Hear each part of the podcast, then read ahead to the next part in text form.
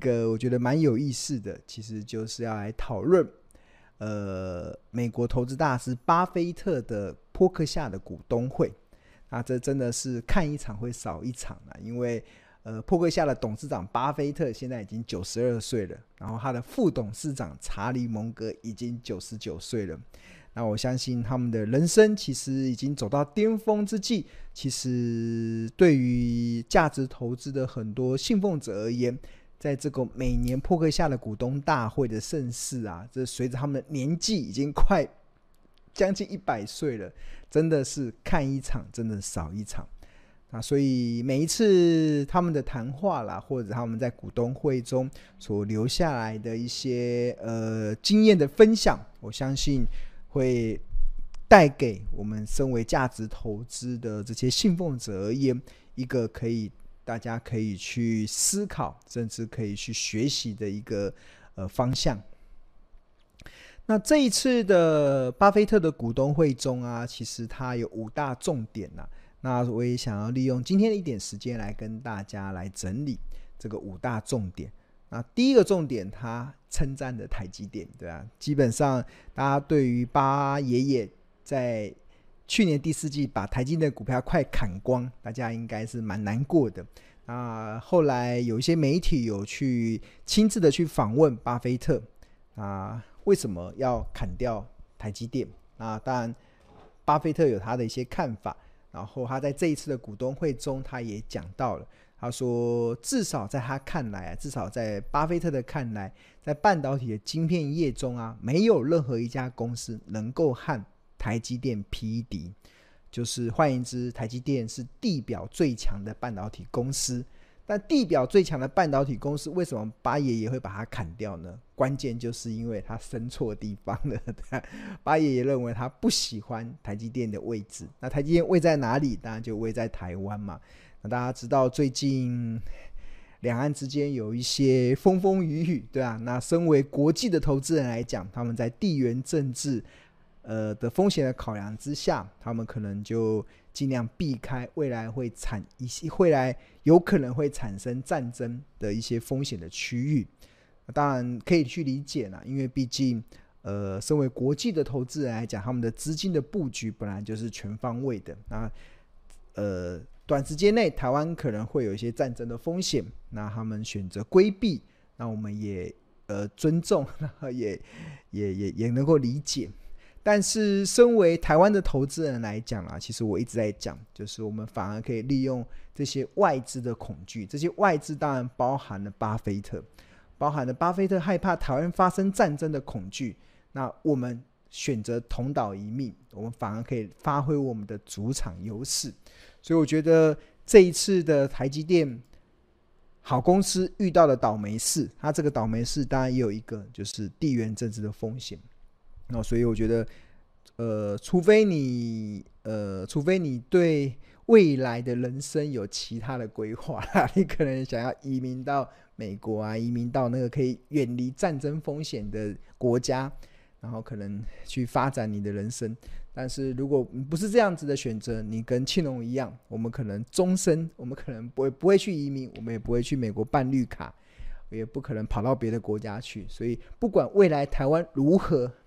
我们都会共同的去面对。那不管有没有发生战争，不管台湾未来如何的去变化，我们都只能选择同岛一命。所以如果你是跟庆隆一样的，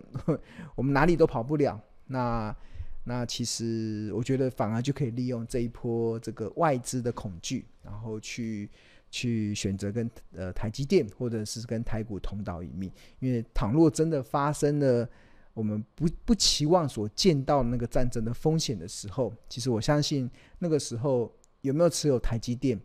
对我们来讲已经不是这么重要的事情，对，不是那么重要的事情了，对，我们人生有其他的课题，那个时候反而我不会。我反而更在意的是，我有没有持有多一点的米跟鸡蛋，还要喂饱肚子比较重要。OK，好，那这是第一个。好，那第二个就是他的股东会的重点，就是以呃称赞苹果嘛。那他巴巴菲特认为苹果在事业的表现上优于破克夏旗下的所有公司。那当然这可以理解，因为苹果是目前破克下最大的持股。那当然，把苹果的财报的表现其实也没有让巴爷爷失望，因为苹果最新所缴出的这个第二季的财报远远优于市场的预期，而这么好的一个苹果财报的表现啊，其实还曾经一度救援了台股，站回了月线跟季线，月线跟季线，这就是前前两天的一个状况，就是原本台股有一点要摇摇欲坠了，你看。台股前几天的时候有有一点要摇摇欲坠的时候，就是台股从这个，呃，这个月这个月粉红色的这个是月线，二二十 NN 啊，这个粉红色的是二十 NN 是月线。那我们看到台股大概在四月七号的时候跌破，呃，应该说四月四月十九号的时候跌破月线之后，就一直都在月线之下。然后一直到苹果公布了优于市场预期的财报，才让台股一举收复了月线，甚至也收复了这个所谓的季线。那这个呃，这个对于很多呃以技术分析观察来判断盘势的人来讲，他会认为季线能不能守住是一个非常重要的关卡，是多头维系的关卡，所以。呃，苹果是的好表现，其实也是二零二三年巴菲特股东会的一大重点。那第三个重点，他有提到价值投资啊，价值投资。那我一直蛮这我们这个频道还有青农一直以来都是在倡导所谓价值投资。所谓的价值投资指的是什么？其实，呃，我们现在看巴菲特怎么讲。巴菲特说啊。价值投资的机会啊，是来自于其他人在做蠢事。那整因为这个世界太过短视经历，那投资人不该根据情绪在做决定。这是很常见的，就是所谓的价值投资的差异是什么？所谓价值投资，就是我们在看待股票的方式的时候，我不不是看价格的波动，而是我们在意的是这家公司值多少钱。就是看价值，而不是看价格。那因为市场有太多的人每天都在看股价的波动，太在意这个股价的波动，而忽略了一家公司真正价值的地方。所以呢，当我们如果能够聚焦在一家公司的价值的时候，那它就会创造出很多人在做蠢事的时候，我们的机会就会来临。那为什么很多人要做蠢事？是因为他们在股票市场中常常是根据情绪在做决定的。就看到股票在涨的时候，就会害怕跟不上，想要追股票；然后看到股票在跌的时候，你就会你就会害怕，呃，可能会赔更多，所以你就很想要砍股票。那最后就会形成追高杀低的愚蠢的交易行为。那因为市场有很多这种短视近利，甚至喜欢追高杀低的这种愚蠢交易行为的投资人，所以他才能够创造出价值投资的机会。这个这是巴菲特在这次股东会中想要传给大家的一个讯息嘛。那当然，庆农其实也是蛮能够认同，而且我也多次的不止在我的直播中。甚至我也在我的《投资家日报》中不厌其烦的不断跟大家来讲解这个所谓的价值投资的这个精髓到底是是什么样子的一个状况。对，那我想要帮大家来导读的是一个有一天的日报。那这个日报是，这日报是二零二三年。二零二三年三月十六号的《投资家日报》，那我们《投资家日报》是在商业周刊旗下的《Smart 致富月刊》所发行。那我们的 slogan 叫做“聪明抓趋势，投资看日报”。那一至九就代表这一天的日报有九页，那这是第一页。那在《投资家观点》中，其实当时庆农针对呃，因为呃，美国十六大的银行系股银行宣布破产，那甚至当时的。瑞士信贷也濒临破产的边缘，所以让台股原本多头的行情面临修正的压力。短短七个交易日，就从一五八七九跌到三月十六号的一五一八六，呃，跌了六百九十三点。那当然，行情出现这样的波动的时候，那相信有些投资人会担忧，那甚至有些投资人会害怕，接下来是不是会持续的一蹶不振啊？我就利用了这一天的日报来跟大家来说明。那看到了近期台股的跌势，其实庆农一点也不会感到意外，因为毕竟追踪过去两两个多月，台股已经从二零二二年十二月二十九的波段的最低点一三九八一上涨到上涨一千八百九十八点，来到了三月七号时候的一五八七九。那短线涨多了，自然就容易出现回档修正的走势，毕竟休息才能走更长远的路。那除此之外，近期的金融市场的状况也再度验证庆农长期以来不断强调的一个投资的观点，就金融市场永远会有突如其来的利空来打击多头的信心，这是非常自然的现象。就好比每年的台湾一定会有突如其来的地震一样的自然，不仅事前不会有任何的预警，来袭时候的天摇地动同样也会让人心慌慌。那由于金融市场总会有突如其来的利空，所以投资人平常就要做好资产的配置，维持一定比例的现金比重。那以庆农的习惯，虽然个人的大多数的流动资产都放在台北股市，但仍然会常态性的保留一定比例的现金，以备未来的不时之需。而所谓的不时之需，指的就是台股出现非理性的恐慌性杀盘的时候，可以提供进场捡便宜的筹码。此外，持有股票涨到目标价时见好就收的操作几率，同样也是维能够维持一定比例现金部位的关键。那上述一定的比例的现金，庆农的习惯，平常就会常态性的保有两成到三成。那利用股市行情好时。股票在上涨时开始进行见好就收、获利了结的操作，借此逐步拉高现金比重。那反之，当行情不好的时候，股票在下跌的时候，则会开始动用手上的现金逢低加码未来具有成长性的好股票，那借此逐步降低现金比重。那欣慰的是，其实过去这五个月的时间过去。台股在过去的五个月出现了一波报复性的反弹，那提供了我们非常好见好就收的契机，那也让庆农现阶段的现金比重的目标能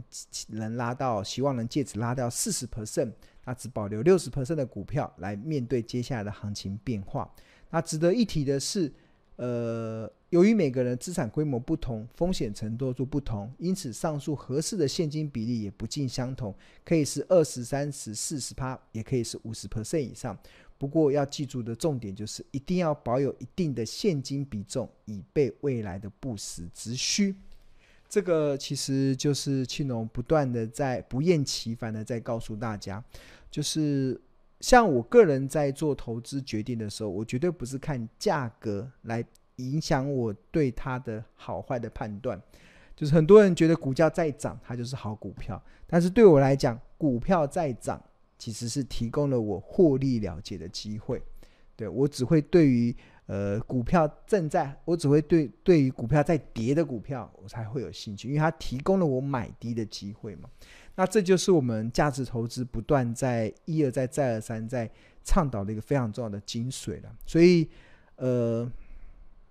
所以，巴菲特其实也在这次的股东会中，其实呃也再度的阐述。那我相信，长期有在追踪庆农的投资的呃人，应该会了解，就是应该蛮能够体会这句话啦，就是价值投资的机会真的是来自于很多人都在做傻事。那因为这个投资的世界存在着太多短视尽力。然后根据情绪在做投资的人，所以真的提供了非常多，当别人做蠢事的时候，我们价值投资的机会。OK，好，这就是这个我们的一个很重要的概念嘛。那刚才读过了《投家日报》嘛，那如果同学对于订购《投家日报》有兴趣的话，那你可以，我们《投家日报》每份只要四十元，你可以扫描这个 QR code，或者是在上班时间拨打订购专线零二二五一零八八八八。那我们每天投资家日报的内容分为四大核心，包含投资家观点、企业动态、入门教学跟口袋名单。那如果有一些跟总经大盘或者是投资心理学有关的，或者做跟资产配置，或者是做投资组合规划有关的，许多时候我会放在投资家观点去提供我们的订户，可以用更从容、更理性的方式去看待行情的波动。好，那这个就是如果同学有兴趣的话，非常欢迎你可以订购我们的《投资家日报》。好，那。谈完的第三个重点之后，那我们来看第四个重点，就是巴菲特他股东会的第四个重点，就是他稍微看坏了经济的前景。那呃，波克夏目前旗下的企业今年的获利应该都会低于去年，而美国这一这一美国经济在过去那一段难以置信的一个时期，其实也正在消退。他讲的什么意思呢？其实美国的经济在前一段时间正经历了他们有史以来最长的一个经济扩张的阶段，长达了一百二十八个月，就是从来没有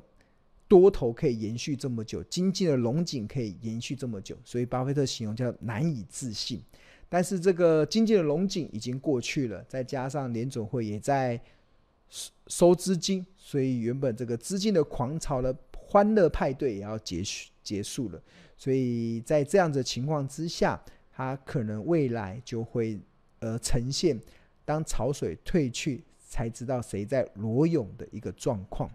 那所以今年的选股，大家更加的要步步为营啊，因为今年很多的企业它的获利应该会比去年衰退蛮多的。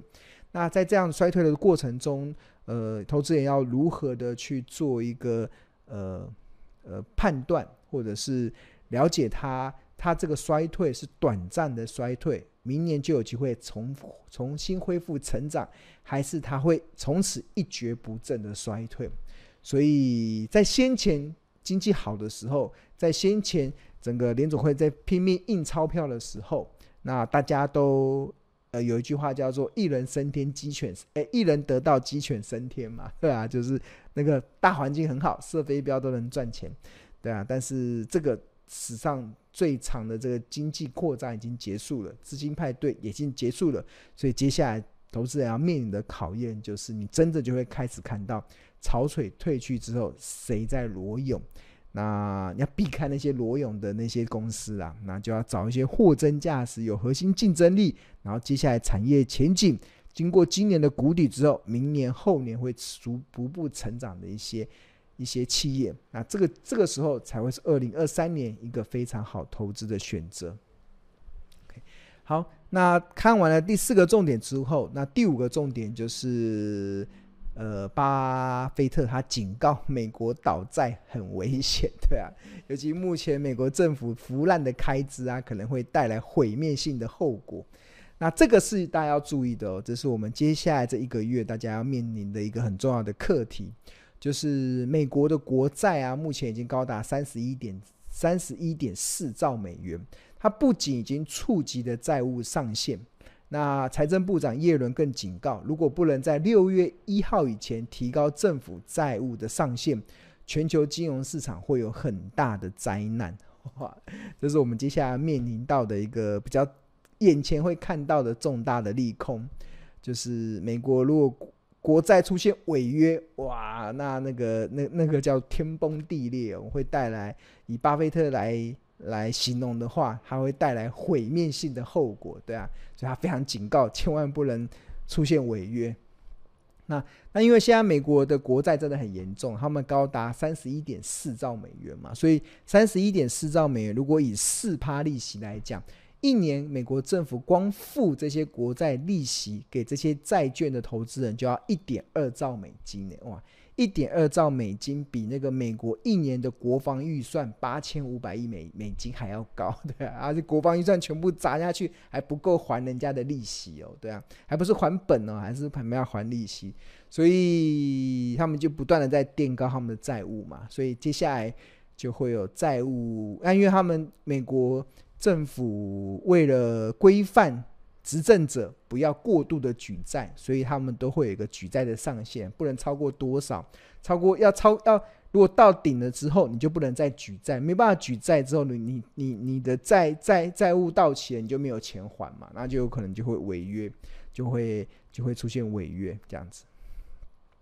那现在已经触及了，所以这个美国财政部长耶伦会警告，如果不能在六月一号以前提高政府的债务上限，全球金融上会有大灾难的。啊、会不会发生呢？基本上，我来帮大家科普一下，美国国债违约的风险有高不高？那就我们传统的投资学或金融市场而言，我们认为美国国债啊是是由美国政府发行的债券，它是全世界最安全的资产之一。那就过去的经验中，美国政府从未出现过正式的违约事件，但是在历史上确实有出现过一些风波啦。那尤其在过去的十年，因为政治上的纷争，债务上限的问题曾多次令市场感到忧虑。比如说，二零一一年的时候，比如说二零一三年的时候。国会对提高债务上限有产生分歧，引发市场对美国政府可能违约的担忧。那虽然最后在违约前都达成了协议，避免了违约，但却暴露了政治的分歧可能对美国国债市场产生影响。所以换言之，这一次美国美国的国债它有没有可能出现违约的风险？其实，呃。就历史的统计来讲，大家都会在违约前化除这个这个化解这个危机嘛。那当然，这个化解危机之前都会让市场比较紧张，对啊。所以，呃，接下来我们要关注的就是这个嘛。这也是我们在在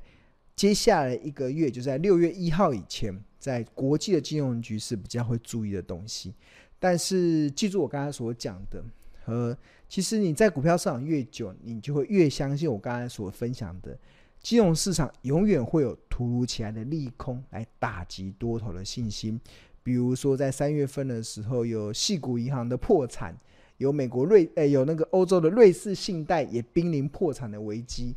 那五月份、六月份有美债违约的风险。其实。不管什么时候啦，一定都会有突如其来的利空来打击多头的信心。所以，身为价值投资的投资人而言，你除了要聚焦在好公司、聚焦在一家公司的价值身上之外，那更重要的就是要做好准备嘛。就是现金比重的配置，其实是今年能够因应整个行情变化一个非常重要的关键。只有做好资金控管的配置。